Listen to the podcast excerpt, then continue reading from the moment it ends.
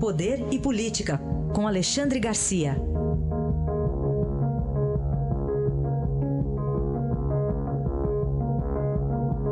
Alexandre, bom dia. Bom dia, Raíssa. Bom dia, Carolina. Bom dia. Alexandre, vamos começar pedindo para você uma comparação entre duas tragédias, Brumadinho e agora a do Rio de Janeiro, que ainda continua. Continua. Pois é, se a gente comparar as duas, Raíssa, a gente vai, vai, vai ter duas conclusões também. Que nós temos uma incapacidade enorme né, de evitar que se repitam essas tragédias e que temos uma capacidade enorme de repetir essas tragédias. Né. A, a gente está na hora de a gente perguntar algumas, algumas questões. Né? Se nós somos um país masoquista mesmo, nós não gostamos de nós? E por isso a gente não reage a essas tragédias. Eu tenho quase 50 anos de, de jornalismo. Há 50 anos, quase 50 anos, que eu noticio ou vejo noticiar todos os anos essas mesmas tragédias previsíveis. Meteorologia, por exemplo, é algo, é uma, é uma ciência é, quase exata. Né? Então é previsível a chuva no país tropical em determinadas regiões, chuvas mais fortes, por, por maior densidade de umidade na atmosfera. É, é previsível isso que acontece no Rio de Janeiro todos os anos. Ah, e, no entanto, a gente não previne. Ah, eu estou vendo agora aí no, ah, no noticiário culpando o prefeito Crivella, mas ele é. Ele é só a pontinha, ele é o atual, mas e os outros anteriores? Né? Mas não é só o prefeito. Né? Somos nós todos que jogamos lixo, que entopem os bueiros, as saídas de água. Aí em São Paulo, por exemplo, outro dia, uma pessoa estudiosa da natureza de São Paulo né, me chamava a atenção de que São Paulo décadas atrás, tinha os seus, os seus meios naturais de escoamento da água da chuva, né? os, os pequenos riachos, uh, os, os, vales, e foi tudo uh, Né? Uh, os rios diminuem a velocidade da água pelas suas curvas e, as pessoas fazem escoamentos em linha reta, em que a velocidade da água vai aumentando. Então, nós somos responsáveis também, não, não é apenas o Estado, não é apenas a, a Prefeitura, né? todos nós somos responsáveis por isso. a tragédia de, das barragens, por exemplo, né? é, caiu Mariana, depois caiu Brumadinho, e há centenas de barragens na mesma situação. É, eu estive em Minas semana passada, a preocupação geral do Estado. O Estado entrou até em recessão, um Estado forte como a Minas Gerais, parou de, de, de crescer, está com sérios problemas econômicos como, como decorrência da tragédia de Brumadinho. Né? Aliás, tem gente se aproveitando disso, uma candidata a deputada uh, distrital, que equivale a deputados, uh, uma mistura de deputado distrital com uh, deputado com vereador, né? candidata lá em Brasília, entrou como vítima de Brumadinho, ela se alistou para ganhar indenização já estava se encaminhando para a má intenção da política. Mas há de tudo em consequência dessas tragédias, e principalmente choro, né, sangue, mortes, e nós repetimos. Essa é a pergunta que eu deixo no ar. Quando será que nós vamos deixar de ser um país masoquista, né, que, que deixa de prever e repete as mesmas tragédias anuais há tanto tempo?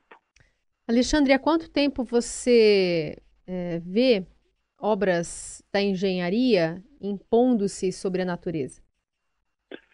Pois é, o que eu tenho visto é o contrário, a natureza se impondo a obras de engenharia. E, no entanto, a engenharia é, é uma, uma atividade baseada em ciências exatas, né?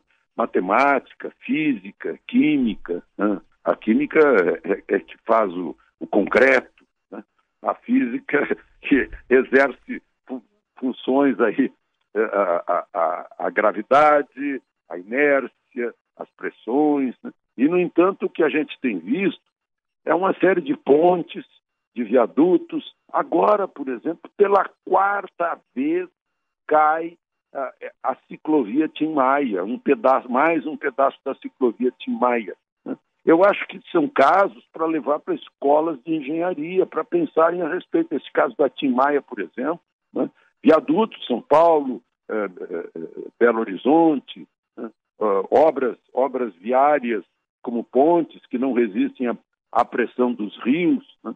Eh, eu acho que está na hora de discutir isso, se é que já não estão discutindo, nas escolas de engenharia. Né? Aquela pergunta: onde foi que nós erramos?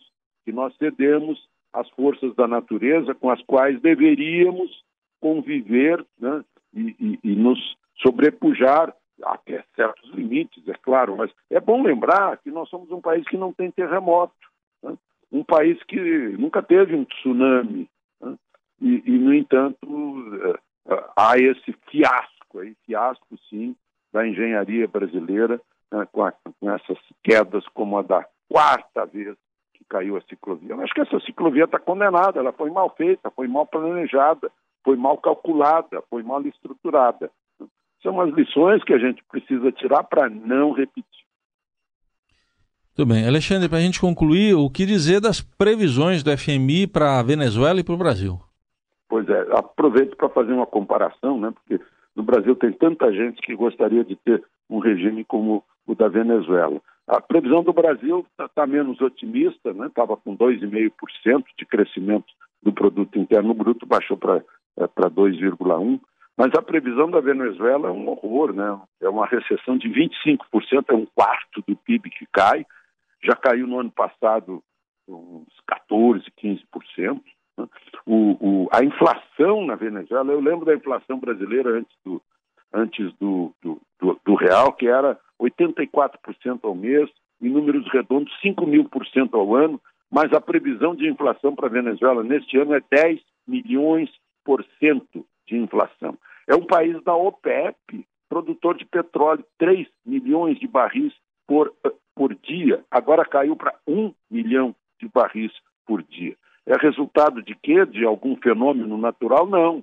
Né? É a tentativa teimosa de aplicação de um projeto político e econômico baseado no senhor Marx, que não deu certo na União Soviética, não deu certo na China, né, não deu certo em lugar nenhum e estão tentando aplicar eh, na Venezuela, que aplicaram, não deu certo, e, e muita gente sonha né, utopicamente em aplicar no Brasil. Está aí a demonstração, né, a gente pode comparar. O Brasil, se for aprovada a reforma da Previdência, dispara. Né? Entram, entram investimentos, né?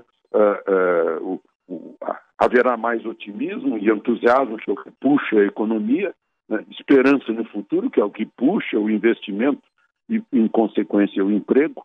E nós estamos aí, nesse momento, discutindo esse assunto no Congresso e na época certa.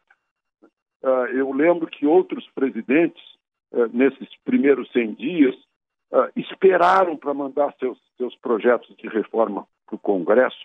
Esse não, esse foi em, duas, em duas vertentes, né? o déficit público de um lado, com a reforma da Previdência, e, e o crime, a bandidagem, a corrupção de outro, o projeto de Sérgio Moro de combate ao crime. Tem que ser no início, quando o governo vem ainda fresco das urnas.